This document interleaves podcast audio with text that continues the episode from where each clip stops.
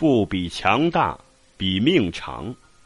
大家之所以成为大家，岁月沉淀是一个重要原因。施哲存学贯中西，各个领域均有涉猎，是中国著名的文学家、翻译家、教育家。但在上个世纪六七十年代，他名不见经传，学识也不高深。在社会动荡中，他还下乡劳动。施哲存是一个性情十分豁达的人，对自己的命运从不悲观。他的名言是：“不死就是胜利。”他那时在农田里摘棉花。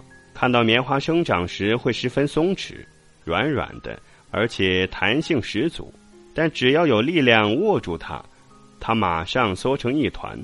施哲存竟然从棉花中悟出了人生的道理：做人要伸缩自如，方能自得其乐。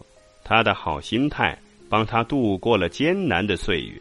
随着许多同辈专家学者的生命不断消逝。施哲存却仍然好好的活着，不断充实着自己的学养，最后成了名副其实的大师。生命就像一个平台，承载着学养、财富、幸福。平台垮了，那么一切也都垮了。不比强大，比命长。这是一位大师级人物的人生感悟。再讲一个在网友间盛传的故事吧。有位民营企业家。因为高强度工作，患了胃癌，英年早逝，留下娇妻和数十亿的资产。后来，他的妻子带着十九亿元的资产，嫁给了他生前的司机。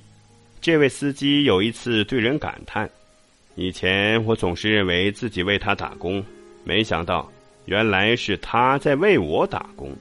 事业、财富的强大，并不是最后的强大。”生命的强大和健康，才是真正的强大。